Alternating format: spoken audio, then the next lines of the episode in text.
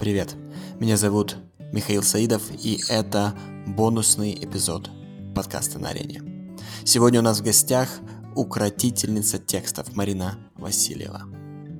Если вы хотите научиться писать тексты, которые заманивают, конвертируют, продают, оставляют долгое послевкусие, этот подкаст обязателен к вашему прослушиванию. В нем Марина рассказывает о том, как писать тексты, которые завлекают, тексты, которые моментально влюбляют в себя. Она делится принципами написания и рассказывает о форме и содержании. Удачного прослушивания. Марина, привет! Добро пожаловать на подкаст. Добро пожаловать на арену. Я необыкновенно рад, что ты смогла присоединиться к нам сегодня из Пхукета. Миша, привет, очень рада тебя видеть. Да, про арену очень здорово. Рада быть здесь.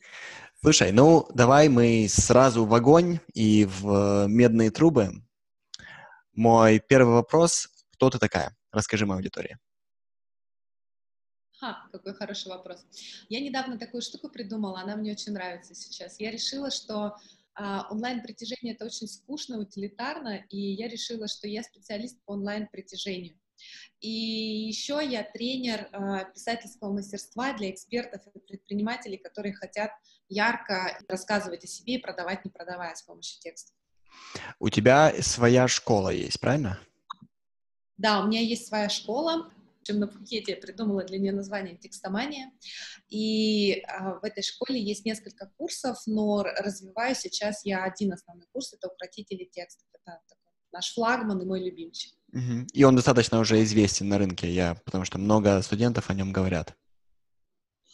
Как ни странно, да, чуть больше, чем полгода назад мы его запустили. В январе еще не было никакого курса, в феврале он появился, такой вот маленький, розовенький, как младенец, и очень быстро он стал набирать аудиторию и показывать результаты, и, в общем, я очень много фидбэка сейчас получаю от тех, кто у нас отучился. Слушай, от, а откуда вот эта вся глубина знаний, которые ты передаешь в укротителях текста? У меня много студентов его прошли, все остались рады. Мне интересно, откуда ты это все взяла, где ты это сама э, научилась или где, откуда опыт? Больше 20 лет я уже в текстах, причем первая часть моей карьеры это была издательская карьера, то есть я в свое время еще давно-давно-давно я пришла в издательство, пришла литературным редактором, и там прошла все ступеньки до главного редактора, до исполняющего обязанности директора, и ушла оттуда в издательство Ман Иванов и Фербер, и там проработала еще два года, после чего, в общем, поняла, что в издательской карьере я знаю умею все, и я хочу в интернет-маркетинг но при этом э, издательская история, она дает невероятный грамм, потому что, во-первых, я а, пропустила через себя огромное количество текстов, с которыми я отработала, я их писала, переписывала, редактировала, помогала писать со всех сторон. Во-вторых, я всю жизнь работала в коммерческих издательствах, и поэтому я все время искала баланс между тем, а, мне очень нравится, как Александр Молчанов говорит, чтобы в текстах было дыхание Бога, потому что мне очень важно, вот, э, чтобы была душа в том, что я делаю. С другой стороны, когда ты работаешь в коммерческом издательстве, должен продавать то, что ты делаешь, должен зарабатывать себе на жизнь. И я всегда смотрела смотрела а, книги, на тексты, как на коммерческий продукт, который должен кормить и должен приносить деньги.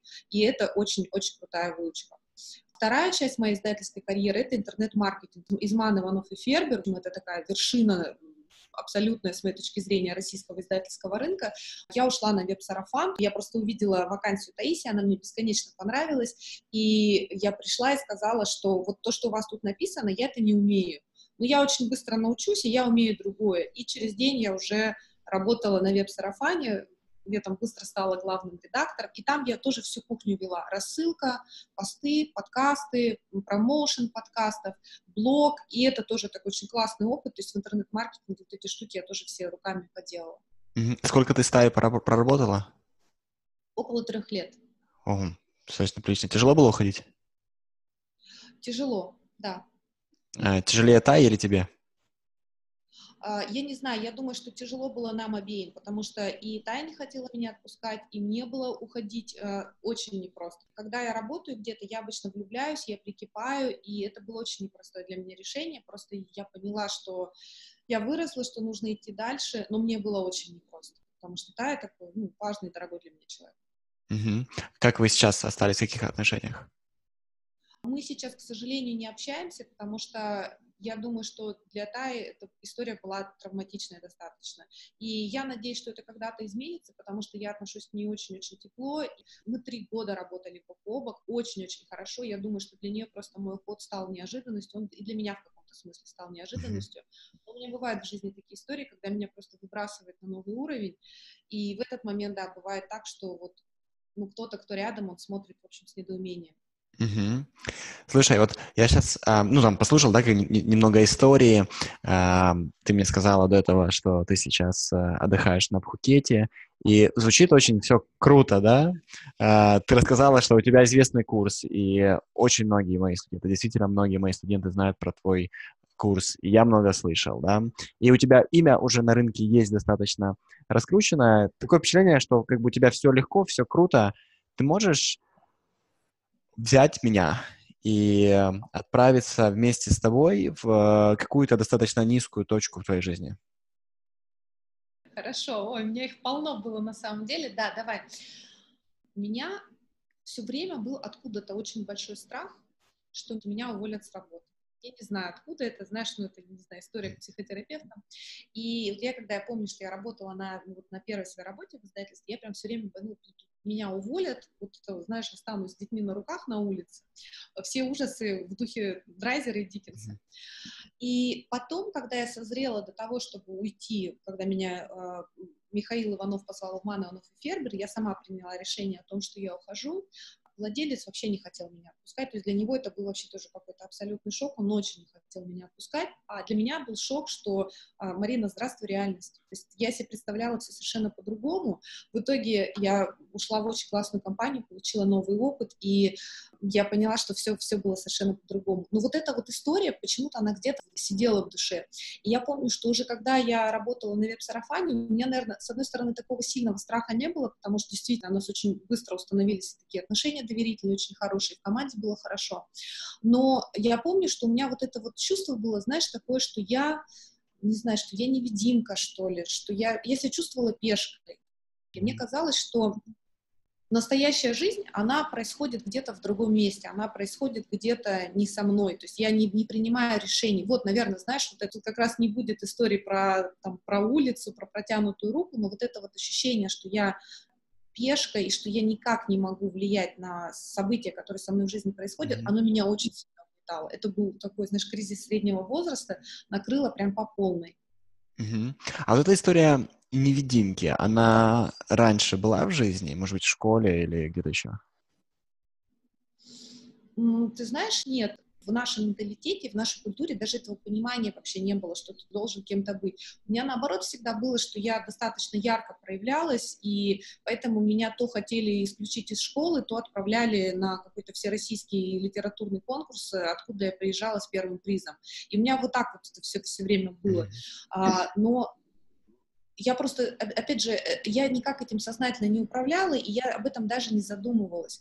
Я задумалась во многом потому, что на веб-сарафане я продюсировала подкасты. Мне нравилась моя работа, но я сейчас попробую картинку нарисовать. То есть я в тот момент жила в Челябинске. Это вообще место экологического бедствия. Там люди в масках и респираторах. Ты жила там с детьми, с семьей, правильно? Да, да, то есть это место, где я родилась и выросла. Угу. И там все время низкое небо, и там такие серые прямоугольные дома. Угу. И когда смотришь во двор, хочется просто вот, хочется быстро отвернуться и, и, и куда-то уйти. То есть там нету ни газонов, там практически нет зелени. То есть это такой город очень тяжелый для жизни.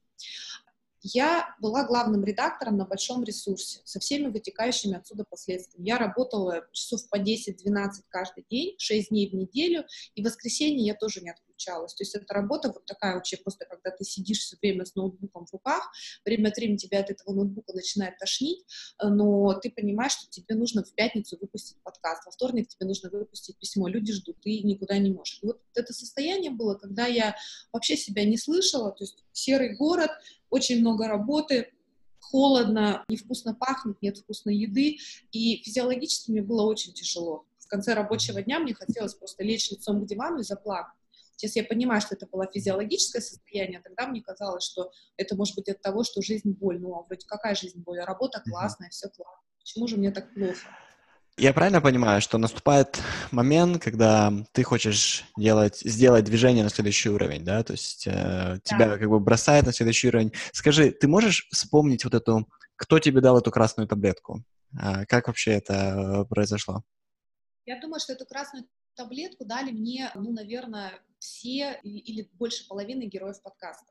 Mm-hmm. Потому что если до того, как я начала работать с подкастами, у меня было представление о предпринимателях, ну, такое, знаешь, очень размыто. Казалось, что предприниматели какие-то странные люди. И тут я вдруг увидела, что они очень умные, это интеллектуалы, они очень классные. Я увидела, что у нас очень много общего. Я помню подкаст Димы Румянцева. Дима, он дикий рок-н-ролльщик, а у меня такое рок-н-ролльное пройдет. Я выросла на Цой, но у меня была вот такая просто коллекция винила.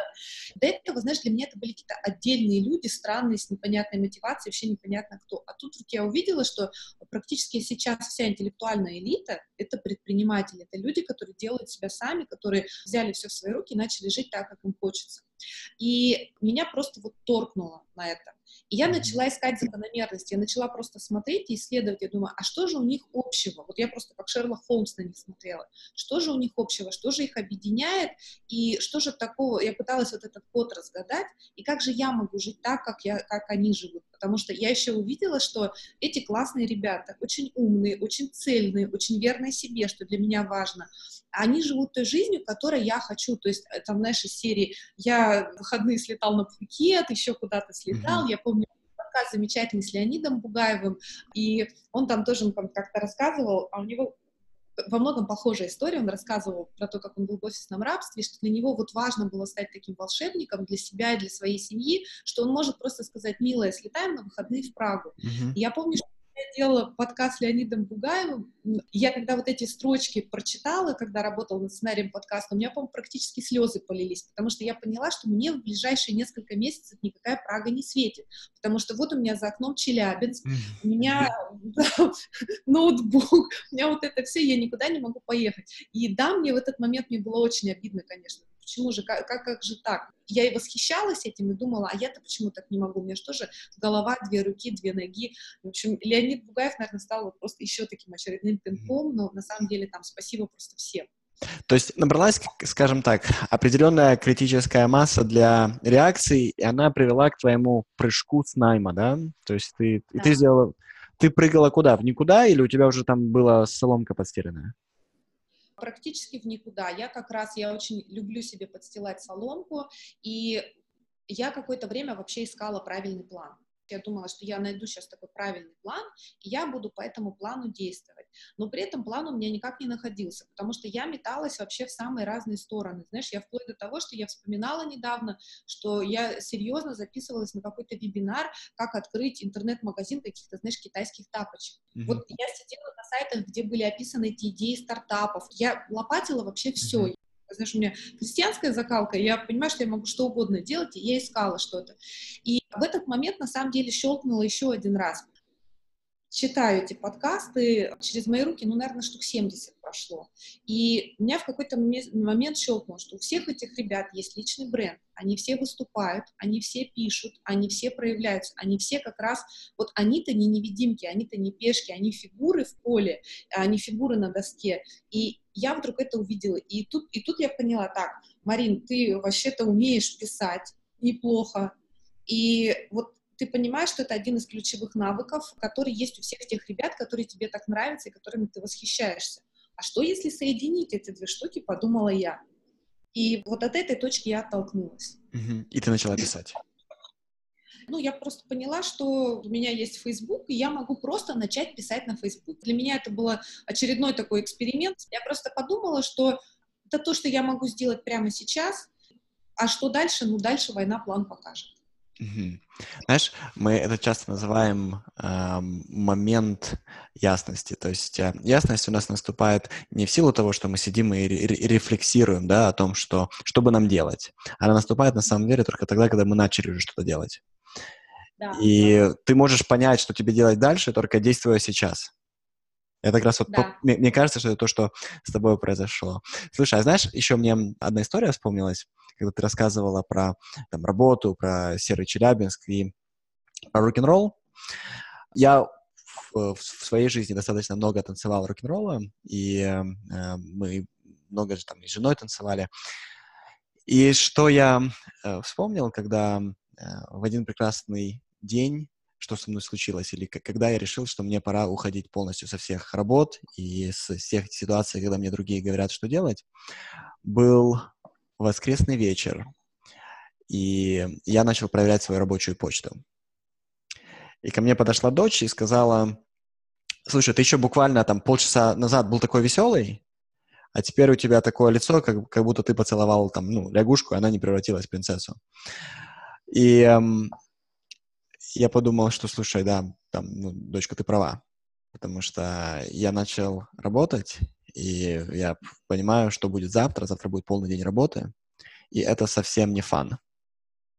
Mm-hmm. Это реально не клево. Я тогда подумал, что я хочу повернуть свою жизнь таким образом, чтобы у меня больше не было ни в жизни ни одного такого воскресного дня, в котором я бы немедленно потерял настроение, потому что начал думать о работе. И вот твоя история, как бы она это немного напомнила. Значит, вот ты прыгаешь в место, где нету соломки, да, ты начинаешь действовать, начинаешь писать, и как ты понимаешь, что нужно теперь учить других писать? До этого я прошла долгий путь, потому что я сначала начала учиться писать сама книги, которые я делала, они были коммерчески успешными, они были классными. А, это был, была, например, книга с Федором Конюховым, которая вошла в топ Forbes, в топ Озон. Там все казалось бы хорошо, но когда я начала писать для себя, я поняла, что это гораздо сложнее. Я поняла, что мне очень трудно писать о себе. Я не понимаю, что вообще писать, как писать, зачем писать. И я недавно на вебинаре показывала первые свои посты. Они ужасные а у народа был просто шок. То есть, когда они там, я говорю, я показываю пост, говорю, вот, ребята, что вы думаете, они, в общем, высказываются, а там действительно просто, ну, абсолютный трэш. И потом я говорю, что это мой текст. А сейчас уже, ну, это сейчас люди читают, знают, любят, и никак, что этого не может быть. То есть это было ужасно. И я себе просто взяла за правило, что я буду писать два поста в неделю. И вот я вот так вот писала и мучилась. Непонятно что, непонятно как. Но я постоянно анализировала, постоянно смотрела, что делают другие, постоянно думала, я видела, почему же у меня нет реакций никаких. То есть я смотрю, я, я вроде писала, мучилась, потела, и реакций никаких нет. И я вот просто постоянно вот так вот пробовала, пробовала новые подходы, ну и вот в итоге вот получилось, получилось то, что получилось. Этот путь занял где-то, наверное, может быть, полтора года, может быть, даже около двух лет. Окей, okay. полтора-два года. А, немало. Хорошо. И после этого ты научилась писать у кого-то, ты где-то читала наверняка как бы много книг, ты начала экспериментировать, пробовать изменить свой стиль, и на каком-то моменте у тебя кликнуло, да? Люди начали реагировать, люди начали любить твои тексты. На самом деле у меня такой клик был понятный и очевидный. Это я причем сама, ты знаешь, я тогда в тот момент его не отследила, но я недавно просто тоже перематывала ленту свою и видела, что это был очевидный клик. Я писала какие-то непонятные тексты, где я как-то умничала, где я что-то, в общем, пыталась сказать, пыталась как-то поделиться. У меня ничего не получалось. На курсы я на самом деле не ходила, я всегда, ну, mm-hmm. люблю учиться. Я, я люблю учиться, но часто я как раз люблю сам... Э, люб, Самоучка. Учусь через анализ, да, и через практику. Я считаю, что это самое лучшее. И у меня были какие-то, знаешь, там дохленькие тексты, у которых 7 лайков или там 2 лайка, один мой. Я решила, что вообще пора написать по знакомству. При этом я понимала, что у меня где-то не хватает экспертизы, ну, в всяком случае, с моей точки зрения ее не хватало, а, где-то еще чего-то, но я придумала, как это обойти, и я написала такой пост, где я сказала, что вот я такая-то, я ответила на три вопроса, а, я попросила людей, которые меня читают, ответить на эти три вопроса, и тогда вот в этом посте тоже я поняла, что я так очень осознанно, спокойно и с улыбкой слезла с табуретки, то есть на меня, с одной стороны, вот этот весь мой бэкграунд предыдущий давил, я очень боялась совершить ошибку. Ну как же, то есть а, Марина, издатель бестселлеров, человек с какой-то понятной очень репутацией в издательских кругах, сейчас возьмет и опарафинится. А тут я просто сказала, что вот это я умею классно, вот, это, вот этому я хочу научиться, и написала такой текст. И меня поразило, что там было какое-то сумасшедшее количество реакций. А, ну, на самом деле я понимаю, что достаточно забавно говорить про Facebook в, в разрезе лайков, потому что есть куча других показателей. Ну, вот это такой очевидный просто показатель, к которому мы можем прицепиться, и слушатели могут его понять. И я увидела, какие люди меня читают. А я вообще очень люблю диалог э, в общении вот с подписчиками, с читателями. Я задала вопросы и увидела, что меня читают люди, которые так же, как и я, любят книги, они любят кофе, они любят море. Я увидела, что это живые люди. Я просто прошлась по этим комментариям, и у меня был вообще такой шок. Я поняла, что вот наконец, вот сейчас этот коннект состоялся. Mm-hmm. Коннект произошел, и дальше он только развивается. И я очень люблю своих подписчиков. Это такая моя движущая сила. Окей. Хорошо, Марин, значит, смотри, я и моя аудитория, мы уже немного тебя знаем. И вот благодаря тому, что ты только что рассказала, мы немного почувствовали, каким ты являешься человеком. А теперь давай их чему-то конкретному научим. Например, давай их научим влюблять их аудиторию за один текст. Реально? Вот то, что я сейчас рассказала, да, это, это была история влюбиться один текст. Это Давай реально. повторим для них. Давай попробуем поговорить и обсудить эту тему. Как мы можем им помочь влюблять их собственной аудитории в них всего лишь за один текст? Угу. Давай попробуем. Если этот опыт рассмотреть с точки зрения бенчмаркетинга, метода, который я очень люблю, да, посмотреть, что было сделано. Этот текст был очень честным. То есть я вот честно признала, что я что-то знаю и чего-то не знаю. Мне кажется, это очень важно, когда у тебя такая честная позиция, потому что очень многие люди боятся и ждут каких-то специальных разрешений, орденов, медалей, дипломов для того, чтобы вообще на какую-то тему заговорить. На самом деле, если человек ну, захочет разобраться в каких-нибудь морских животных, и, и у него нет специального образования биолога. И если он начнет просто каждый день читать на эту тему, делиться прочитанным с читателями, брать интервью специалистов, через полгода он будет знать о морских животных, наверное, ну, как минимум, больше, наверное, ученого, который сидит в своем каком-то кабинете, а у этого человека есть срез рынка. А скажи, э, секундочку, вот когда ты говоришь честность, то есть для меня всегда у честности несколько граней. Одна грань — это честность, антоним притворства да, мы не пытаемся из себя показать там, тех, кем мы на самом деле не являемся. Мы не выстраиваем фасады, потому что фасады очень тяжело держать. Есть да. другая сторона честности, это честность как открытость. Угу. Или вот то, что мы в английском говорим self-disclosure, когда ты открываешь те части себя, которые, по большому счету, э, в обычной ситуации с незнакомым человеком редко открываются. О какой честности ты говоришь? Слушай, на мой взгляд, они очень близки. Ты очень круто сказал про фасады. Я просто я забираю и буду тебя цитировать, потому что это прямо очень здорово. Да, это про то, чтобы не держать фасады. И ты знаешь, я поняла, опять же, вот что это первый шаг, когда ты вот просто признаешь то, что есть сейчас. И дальше для меня вообще на самом деле вся эта история, это во многом была история про открытость, история про то, чтобы научиться говорить о том, о чем я боялась говорить история э, о том, чтобы перестать прятать скелеты в шкафу и начать эти скелеты просто показывать. Я понимаю, что я сейчас уже э, достаточно известный публичный человек, и я понимаю, что, ну, наверное, все что угодно можно раскопать, поэтому я считаю, что лучшая политика — это открытость. Мне, знаешь, мне очень нравится метафора с древнегреческими легкоатлетами, которые выходили на поединок э, сражаться и вообще на Олимпиаду, они выходили голыми. Uh-huh. И вот когда ты понимаешь, что твой единственный способ вообще противостоять ну, все, всему, что есть, это быть голым, это уметь быть голым, потому что понятно, что у меня потрясающая аудитория, но при этом я понимаю, что в интернете есть разные люди, и я уже даже за свой достаточно короткий опыт, достаточно небольшой славы и какой-то популярности, я уже сталкивалась с холиварами и сталкивалась с тем, что такое людская злоба. То есть к этому тоже нужно быть морально готовым, если ты публичный человек.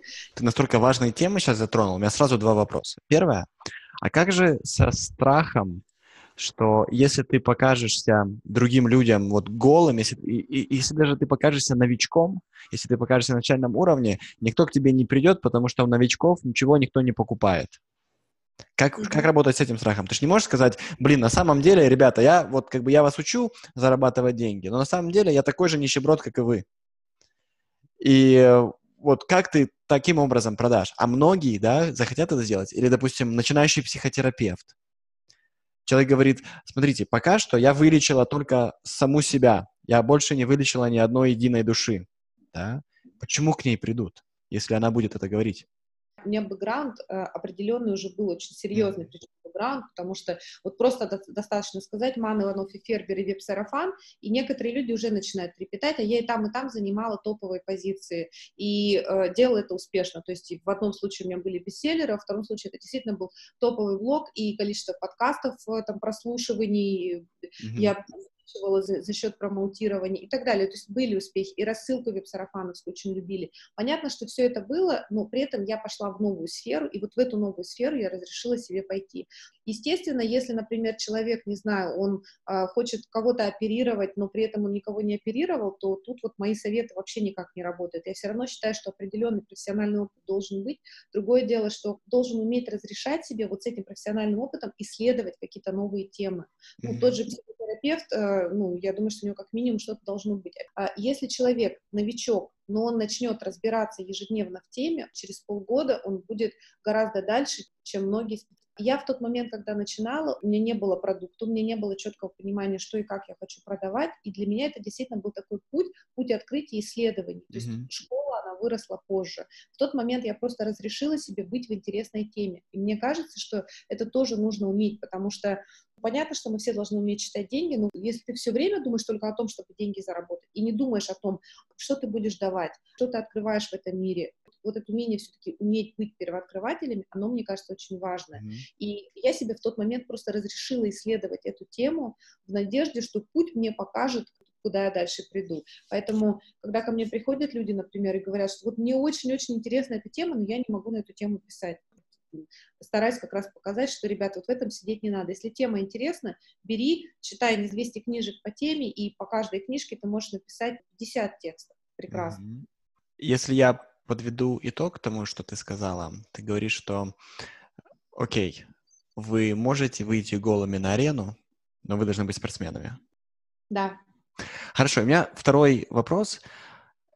Вот ты затронула тему злобности, да, и э, вот этих злобных комментариев. Скажи вот свою точку зрения. Первое. Как мы реагируем на эти комментарии? да, и мне здесь ин- интересно два вида реакции. Первое — это твоя внутренняя реакция, что ты конкретно чувствуешь, что ты позволяешь себе чувствовать, когда ты видишь вот такие какие-то злобные, гадостные абсолютно комментарии, да, направленные на тебя. И второе, как ты реагируешь во внешнем мире на эти комментарии. Угу. Я могу, наверное, рассказать, ну вот у меня было два таких холивара, которые меня прям очень сильно зацепили. Я могу рассказать про один, если успеем, коснемся Давай. второго. Я когда-то только-только начала вот, вот, вот это вот все поняла, что да, надо выступать, говорить, писать, и меня пригласили на интервью «Бизнес в кедах». И это было мое первое интервью, и я, когда волнуюсь, я очень много экаю. Mm-hmm. И в этом интервью я тоже, я и экала, и бэкала, и говорила, вот, и слова паразит. Я знаю за собой эти ошибки, но когда я волнуюсь, если не могу тормозить, это было мое первое видеоинтервью. И когда это видеоинтервью записали, выложили тизер, и тизер был достаточно неудачный с той точки зрения, что там я какое-то рекордное количество раз экала. И когда этот тизер выложили, там очень интересная история произошла. Пришел один прекрасный человек и в группе Веб-Сарафан написал, о боже мой, э, наконец-то я увидел Марину Васильеву, потому что она сидит где-то как невидимка, она, оказывается, такая красивая, умная, прекрасная, вообще как Моника Белучи. Мне было бесконечно приятно, но сразу же под этот пост пришли девушки, которые сказали, что какая Моника Белучи, она учекает, бэкает, ее надо срочно уволить, а, ее нельзя оставлять на позиции главного редактора веб-сарафана, все, просто срочно уволить. И, конечно, у меня в тот момент была э, все, вся гамма чувств. Конечно, мне было обидно, мне было страшно, я говорила себе, Марина, зачем ты туда полезла? Да, я же тебе говорила, что у тебя не получится, сиди, молчи. У меня вот иногда, несмотря на то, что я человек творческий, мне кажется, что у меня в голове живет какой-то внутренний программист. И этот программист, вот, это или, или, или единичка, или нолик, или да, или нет. И в тот момент, когда я металась по комнате, когда я говорила себе, вот, все пропало, я в тот момент э, задала себе очень простой вопрос. Ты пойдешь дальше или ты остановишься? И я поняла, что я остановиться не могу, я не хочу остановиться, поэтому я пойду дальше, и я как-то вытру слезы, умоюсь и, и пойду с этой историей дальше. Через месяц мы готовили подкаст по старителлингу на веб-сарафане, и я его готовила с точки зрения содержания, потому что это моя тема, и я была там спикером. И я поняла, что у меня есть месяц на то, чтобы как-то подготовиться, избавиться от экони, бэкони и прочего. И вот в тот момент я просто вытерла слезы, я позвонила другу, он меня утешил и говорит, записывай каждый день просто трехминутные видеоролики. Вот просто сама себе записывай видеоролики. И я делаю эту простую практику, причем мне даже на месяц не хватило, мне на неделю хватило, и я, в общем, поняла, что это история, которой можно управлять. Я решила, что сдаваться я не буду. На саммите я выступила, и там многие писали, что я была одним из лучших спикеров. Что касается внешних комментариев, про которые ты говорил, я человек э, очень мягкий, интернет меня научил быть достаточно жестче. И я сейчас могу в комментариях даже троллить. То есть, когда мне писали, например, что нужно уволить срочно с, с позиции главного редактора веб-сарафана, ну, я могу в таких ситуациях ответить, что, в общем, не вам решать, но спасибо за конструктивную критику. И я, на самом деле, все комментарии посмотрела с точки зрения конструктивной критики, я проанализировала. Вот там, где было написано экает, бэкает и так далее, я это себе забрала в список для улучшения. Там, где просто написали, что какая дура и вообще просто пусть ее не будет, вот на эти комментарии я не обращаю внимания. То есть если вас люди в комментариях хотят просто уничтожить, то это то, чего нужно защищать себя очень жестко и выстраивать границы. Там, где дают обратную связь, даже если какую-то неприятную, я считаю, что нужно поблагодарить, сказать спасибо за критику и идти дальше с этим развиваться. Угу. Знаешь, я в онлайне с 18 лет, я тоже начинал ЖЖ, у меня был мега популярный блог, потом он э, перерос в книгу, потом э, книгу выбросили, она вообще из себя ничего не представляла. Потом началась моя карьера, я все равно всегда писал, и э, всегда были какие-то критики, да. Последний раз э, я помню, я тогда показывал это как пример для своей команды, мы запускали марафон, и этот марафон учил одной из наших вот таких конкретных фишек, мы ее называем монетизация до релиза. И это метод, который я принес из мира стартапов, который тоже очень долго времени, времени здесь в Америке пробыл. Э, смысл простой, ты продаешь продукт до того, как он создан. Да. И об этом был марафон. За три дня мы учили людей создавать продукт, который можно продать. За три дня любой продукт в мире ты можешь создать. И мы делали объявления, и в одной группе мы разместили объявления, и народ пошел нам рассказывать, что это лохотрон, что это инфомаркетинг, э, что Миша, если ты такой крутой, почему ты проводишь бесплатные марафоны, опять как бы фигня и так далее. Подход, с которым э, мы обычно работаем с комментариями, и он очень близок к твоему подходу. Первый подход, если комментарий конструктивен, то есть если человек нам дает вот хорошую обратную связь, он говорит, что неправильно, и говорит, почему это неправильно, и что нужно исправить, то мы себе, у нас там есть правило 8 часов, мы даем себе 8 часов на то, чтобы это немедленно исправить. Но если это э, просто как бы злобный комментарий, то э, мы помним о двух вещах. Первое — это то, что человек на самом деле отражает свой внутренний мир, а не наш. Он, скорее всего, э, является криком о боли, криком о помощи. И мы должны его воспринимать как крик о помощи и попробовать его встретить с любовью.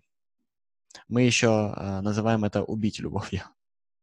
И мы попробуем э, отреагировать любящим комментарием в ответ и скажем, что мы понимаем, мы понимаем, что человек чувствует, мы понимаем, почему это он пишет. И мы, к сожалению, скорее всего, не можем помочь. Э, но если он э, все-таки хочет получить то, что вот мы даем, то мы пообещаем сделать честную работу. И э, там было 10 злобни, злобнейших комментариев, то есть я не знаю, откуда это, как бы, это, эти ребятки собрались. Э, и я ответил буквально каждому из них, там, шаблоном, ну не то, что шаблоном, но похожим, да, похожей, похожей структурой. И многие из них ответили, типа, ты там с нами общаешься, как будто мы инвалиды, э, и, и так далее. То есть нам как бы твоя любовь, она на самом деле до жопы, и мы дальше не продолжали общение. Но два человека которые сначала сделали злобный комментарий. Перешли на мою социальную страницу, потом стали подписчиками одними из самых лояльных. Mm-hmm. Я делал команде и своим студентам скринш... скриншоты, что этот человек мне написал там и что этот человек мне пишет здесь. я показал, что это все было сделано благодаря этому комментарию. Я помню свои первые реакции, вот то, что ты говоришь внутри, да, как ты себя чувствуешь, когда ты, когда впервые тебе дают пощечину. Да. И, да, и ты не собираешься поставить вторую щеку. Ты собираешься либо спрятаться, либо надрать задницу человеку этому. И в большинстве случаев реакция на последовательно. Сначала спрятаться, потом ты выходишь и хочешь надрать задницу. Это достаточно тяжело. Мне до сих пор это тяжело. Я не могу сказать, что у нас как бы стопроцентный иммунитет, и нас это не трогает. но уже намного легче. Знаешь, чем, чем больше пощечин тем ты получаешь, тем тверже становятся твои щеки. Слушай, ну, мне очень понравилась твоя история. Двигаемся дальше. Вот ты рассказывала про а, я могу это назвать содержанием, да, с текстовым содержанием в твоем тексте. Да. Скажи, что мы должны еще знать, когда мы пишем эти тексты, да, для того, чтобы привлекать э, целевую аудиторию. Что мы должны еще иметь в нашем содержании? Самое важное определиться, зачем вы вообще пишете этот текст, какая цель. Я, когда об этом говорю на, на курсе укротителей текстов, э, многие очень сильно удивляются, потому что они говорят, а мы вообще не задумывались, что у текста может быть цель, что у текста может быть какая-то понятная задача. Мне это очень странно, потому что когда, например, мы собираемся какую-то поездку, или когда мы строим какой-то дом, мы же представляем себе, какой дом ты хочешь, в каком доме ты хочешь жить. То есть, например, чтобы там было три этажа, большие окна, бассейн во дворе, чтобы он находился, например, где-то в теплом месте. Ты сначала себе вот эту картинку какую-то рисуешь, что ты хочешь получить. А с текстами почему-то по-другому совершенно. Одержимость, э, идея о том, что должна быть какая-то муза, должно быть какое-то наитие, текст должен литься, а она вот как-то очень многих останавливает. На самом деле, когда ты четко вообще определяешь, что ты хочешь своим текстом сделать в этом мире, мире. Вот я, например, понимаю, что у меня одна из таких больших задач, которые перед моими текстами стоят, я понимаю, что я вот этот путь, о котором мы с тобой сейчас говорим, и мне очень понравилась тоже твоя история, и я вспоминаю твою метафору «человек на арене, в крови, в грязи, но все равно дерется», я понимаю, что вот этот путь, который мы проходим, который я прохожу, его очень важно показывать тем, кто находится на пять лет дальше меня. Mm-hmm. Это вот одна из моих задач, например. Еще одна моя задача. Я хочу показать, что э, с помощью текстов люди могут решать многие свои задачи. Я по-прежнему работаю много, я люблю работать, но у меня есть дни, когда я могу не работать, у меня есть дни, когда я могу выключить ноутбук. Я себя сейчас чувствую свободной, у меня есть вот этот фан. То есть сейчас я работаю много, потому что для меня это фан. У меня каждая задача, меня от нее прет, и мне просто действительно мне часто жалко, что вот уже хочется спать, а мне еще хочется подумать и поработать. Это другое совершенно состояние. И я сейчас сижу на Пхукете, например. А, недавно я вернулась из Москвы, а недавно я еще, еще раз вернулась из Пхукета. И можно жить такой жизнью. Мне хочется показать людям, что у них есть такая возможность задачу, которая стоит перед всеми текстами, ее хорошо бы сформулировать. То есть вообще какой посыл ты несешь в мир, что ты хочешь показать людям. Может быть, наверное, какой-то посыл из серии «все плохо», в государстве все плохо, но мне это абсолютно не близко, это вообще не моя история. Я про то, что мы управляем своей реальностью, мы сами создаем свою реальность, и мы принимаем решение, какое она будет.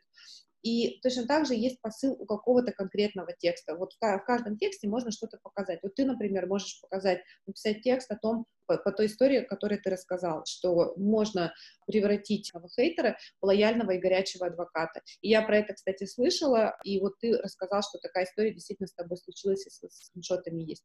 И что дальше у людей, которые, допустим, прочитали твой текст, произойдет? Они в следующий раз увидят злобный комментарий, и они, возможно, не побегут в угол плакать, а они вспомнят твои слова, скажут, да, это, значит, крик о боли, и я могу с этим работать, и я тоже могу этим управлять, и я что-то могу с этим сделать. И дальше пойдет вот эта цепочка перемен, пойдут вот эти круги по воде. И когда ты а, понимаешь, чего ты вообще хочешь, что ты хочешь сказать, чего ты хочешь от своего текста, ты вот эти круги по воде, ты их сильнее и осознаннее запускаешь. И это очень-очень здорово, по-моему. Когда я создаю контент, то у меня есть обещание и цель. Обещание — это своего рода заголовок. И это цель текста — донести обещание, которое я даю в своем заголовке. И на основании заголовка я буду писать дальше текст. Но когда я думаю все-таки о целях, я думаю так, моя цель, чтобы они купили, моя цель, чтобы они осознали проблему, то есть на, потому что я думаю, да, в воронках, да, mm-hmm. э, и мне интересно, этот текст, он служит какому этапу моей воронки? Он в начале для того, чтобы люди осознали, он в середине для того, чтобы люди начали оценивать, либо он, в, либо он в конце, чтобы они начали покупать. Когда ты говоришь про цели, что ты именно имеешь в виду? Я имею в виду в том числе и маркетинговые цели, но я понимаю, что многие из тех, кто учатся у меня, люди, которые поняли, что они могут продавать свою экспертность, это стилисты, юристы, архитекторы, флористы, психологи. Для них еще воронка пока это немножко далеко. То есть я про это говорю, я этого касаюсь, я понимаю, что они к этому придут. Но для начала даже вообще понять, что ты можешь управлять впечатлением, которое ты создаешь у людей, что ты вообще можешь говорить, и, и ты должен говорить, и твоя задача говорить о том, что ты психолог, ты вот, вот так складывался твой метод, ты э, потратил на это много сил. Вот люди даже эту задачу не решают. То есть мы скорее, если с точки зрения воронки, мы работаем с самым таким верхом, когда первый контакт должен состояться, люди вообще должны узнать о том, что ты есть, о том, что у меня девочка одна училась и учится и в группе на укротителях, она коуч, и она потрясающий коуч. И при этом мы понимаем, что сейчас слово коуч, оно обесценено. Ну, два месяца отучился, у тебя корочки, и ты коуч. А она коуч, который, у которого несколько международных образований. Она учится в Лондоне, она учится в Барселоне. У нее за плечами психотерапия, у нее за плечами гештальт, у нее за плечами еще куча каких-то методов. И она из этого складывает свой коучинг. И, например, вот для нас э, с ней была задача вообще рассказать об этом что не просто, вот мы, э, а, когда она пишет коуч, это не просто коуч, а что такое вообще коуч, из чего он складывается. Потом она научится и продавать с помощью контента, но для нее это просто следующий шаг, это следующая ступень, и как и для многих моих других учеников. Окей. Okay. Так, слушай, теперь вообще полная ясность по поводу этого. Скажи дальше, что у нас еще должно быть вот в содержательной части? Вообще что-нибудь должно еще быть? Или э, мы с тобой посмотрели вот две самые важные, да, основополагающие вещи, или что-то еще мы хотим добавить. То есть я понял, что у нас есть цель текста, и прежде чем вы вообще возьмете ручку или начнете печатать, подумайте о цели, да. И вторая часть — это будьте искренними, да, пишите честно, пишите правду, не выставляйте фасад. Что мы еще хотим добавить к этому? того, чтобы быть собой, чтобы научиться быть собой, э, вырастает третья вещь, я называю это авторской позицией. Я говорю, что это достаточно условно, потому что даже в литературоведении нет четкого определения авторской позиции. А, для меня это когда человек начинает добавлять себя в текст, начинает вообще говорить о том, что он думает и чувствует по поводу того, о чем он говорит. Как бы просто это ни звучало, у нас этой привычки нет, потому что в школе у нас это не воспитывали. Я помню, когда мне в школе, вот тоже мне иногда ставили, учительница звонила маме и говорила, я поставила сейчас в этот раз пятерку, но в следующий раз я поставлю двойку, потому что зачем Марина высказывает свое мнение, пусть переписывает из учебника. И нас не учили свою точку зрения транслировать тексты это наши, они этим и цены. Нашим личным опытом, нашей личной точкой зрения, я тебя слушаю, например, когда ты рассказываешь о своем пути, о том, как ты к чему-то пришел, мне это интересно. То есть если бы вместо этого, например, ты бы мне читал какой-то учебник по маркетингу, мне не было бы так интересно. А так я получаю два в одном, я получаю и тебя, и маркетинг, и мне очень-очень классно в этот момент. И точно так же люди, когда получают нашу экспертность, а, мы можем добавлять туда себя, и в этом как раз ценность основная, потому что иначе это будет просто инструкция к стиральной машинке. Инструкция к стиральной машинке, безусловно, полезна, но читать ее совершенно неинтересно. Поэтому тоже, когда все говорят, делитесь полезным контентом. Ну, полезный контент может быть разным. Если это просто инструкция, это не работает. Если вы добавляете туда себя и свой личный опыт, то все, все воспринимается по-другому совершенно. Это главная ценность.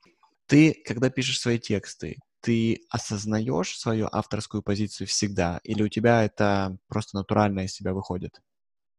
У меня сейчас это уже натурально из меня выходит, то есть я долго училась выпускать себя, и сейчас я на самом деле просто говорю, что я думаю по тому или по иному поводу. Для меня это вот органично сейчас.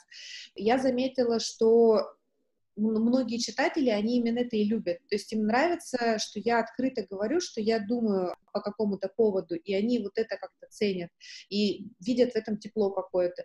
У нас был, был недавно предыдущим запуском интересный квест, когда э, нам нужно было делать марафон, я предложила делать этот марафон в формате реалити-шоу. И я в прямом эфире вместе с участниками две недели писала текст получаешь тему и пишешь текст. И когда у тебя ограниченное время, когда у тебя есть четко поставленная задача, ты, собственно, и можешь поделиться тем, что с тобой на самом деле происходит, и что, и что ты об этом думаешь. Это еще и такой лайфхак вот по поводу того, о чем писать. Пишите о себе, потому что как-то будьте собой, все остальные места уже заняты. Пишите о себе, потому что всегда найдется что.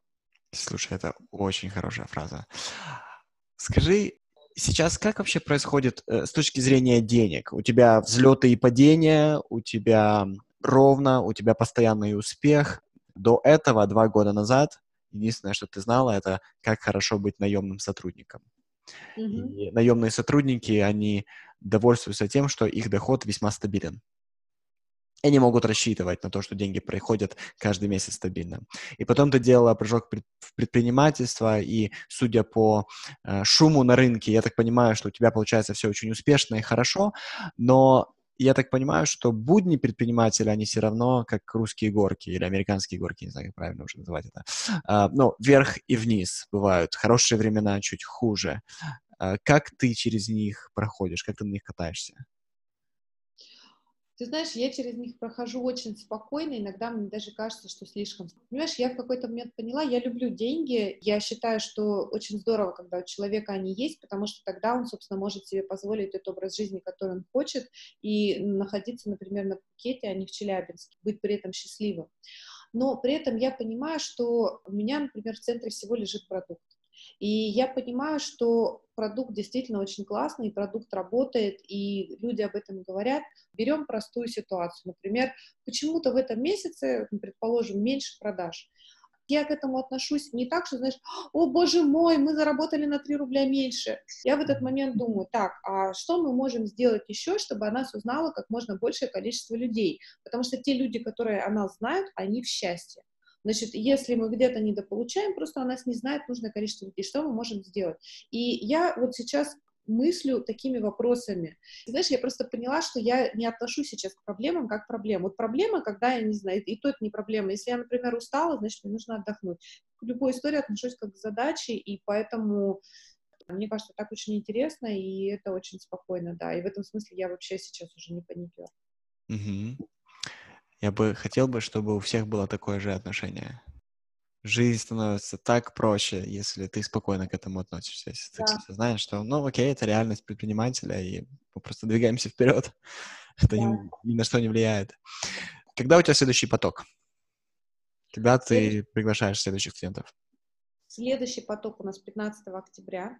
Ага. Вот уже вот-вот, скоро. А следующий, я думаю, что мы будем запускать перед Новым годом, но мы там дату еще не анонсировали. И как выглядит обычно поток? Как, расскажи, как вы занимаетесь. Два месяца. То есть такая история, которая происходит два месяца. А, уроки у нас каждую неделю. То, что я очень люблю и чему я очень рада, что э, два месяца они проходят достаточно быстро. Потому что я вообще считаю, что если человеку скучно, он не будет учиться. Поэтому, когда я понимаю, что, например, в школе учителя скучно какую-то тему дают ребенку, я понимаю, что это не проблема ребенка, это проблема учителя. У нас, когда был один из предыдущих потоков, и, в общем, мы в седьмой раз уже встретились, и я говорю, ребята, ну вот у нас в следующий раз последняя встреча, а, мы с вами уже занимались два месяца, у нас итоговое занятие. И Нара сказала, как, что, два месяца прошло? Не может быть, вообще так быстро, мы еще хотим. И вот это вот мы еще хотим, у нас сейчас, а, я думаю, что в планах еще какие-то продукты, потому что а, укротители, вот те, кто прошли эту историю с нами, они не хотят уходить. Они просто, э, вот они сейчас уже говорят открытым текстом, ребят, сделайте что-нибудь, мы у вас купим, просто сделайте, чтобы это было. То есть они хотят оставаться рядом. Поэтому два месяца, но они проходят достаточно быстро. У нас этого был один урок в неделю. Сейчас я думаю о том, что, может быть, я разобью их на два урока, а может быть, я и оставлю как есть, потому что у меня была такая гипотеза, э, может быть, надо давать людям более короткие уроки. При этом, э, опять же, я слышу от укротителей, вот те, кто у нас учатся, я задавала вопрос, они говорят, не, час вообще окей. И э, у нас в курсе занятия в среднем идет час. Но одно занятие есть чуть длиннее, а одно занятие чуть короче. И вот одно занятие, которое чуть короче, оно там ближе к 30 минутам, там народ говорит, слушайте, а поговорите еще с нами полчаса, не уходите, пожалуйста, вот хм, просто побудьте с нами. Поэтому я поняла, что тут, может быть, длина не играет решающей роли. Решающую роль играет то, насколько человеку интересно. Если человеку интересно, вот мы сейчас с тобой сидим, разговариваем уже больше часа, мне интересно с тобой разговаривать. Я не смотрю на часы, и я не думаю, о боже мой, когда же это закончится. Я наоборот думаю, пусть это будет дольше. Поэтому вот может быть, мы оставим часовые уроки. То есть э, два месяца, каждую неделю дается один модуль, один урок, и эти уроки, они нанизываются друг на друга по принципу пирамидки.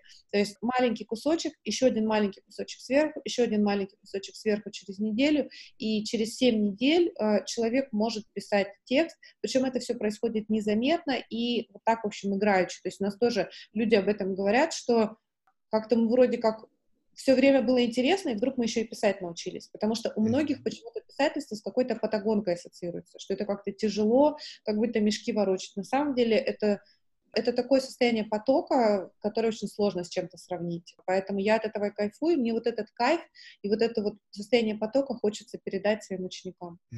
Знаешь, эм, что я увидел? По твоим ученикам. Это вот интересная трансформация, которая происходит. Они приходят к тебе, и у них пустые профили в Фейсбуке, да, и ты что-то с ними делаешь, я не знаю, там, волшебное, не волшебное, структурированное, но что ты с ними делаешь, они выпускаются и больше не перестают писать. Они пишут, пишут, постоянно пишут, и они пишут качественно, то есть они пишут так, что хочется читать, они пишут то, с чем то, что ты говоришь, вот эта авторская позиция, авторская позиция становится достаточно, чтобы их было интересно э, читать, да. А, я думаю, что твой курс не, необыкновенно важный, и я, я, я уже думаю, интересно, как, как, как бы мне самому его пройти, чтобы немного поднатаскаться. Хорошо, как тебя могут э, найти мои подписчики? Я есть на Фейсбуке, я думаю, что мы ссылку дадим, да, я есть да. в Инстаграме, еще у меня есть рассылка, и рассылку, ну, тоже, в общем, кто читает, очень любит рассылку, на текстомании теперь уже получается. Ну, сначала был сол маркетинг, сейчас текстомания. В общем, это такая, такая рассылка. Как, как бы, да, как бы она как бы официальная, но на самом деле она не официальная. Я там пишу о том, что со мной происходит. Я вообще считаю, опять же, это лучший способ создавать контент, рассказывать то, что с тобой происходит, то, о чем ты думаешь, потому что если мы при этом вспоминаем концепцию пути, то становится понятно, почему это полезно и почему важно какими-то деталями этого пути делиться, и важно делиться и страхами, и открытиями, и еще чем-то. Марина, это была очень интересная беседа. Спасибо, что поделилась не только важным, качественным контентом, да, но также и своей историей. И спасибо, что ты начала с этой истории и спокойно к этому отнеслась, спокойно отнеслась к вот таким вот немного острым вопросам. Спасибо тебе за это. Спасибо тебе большое, мне было очень интересно.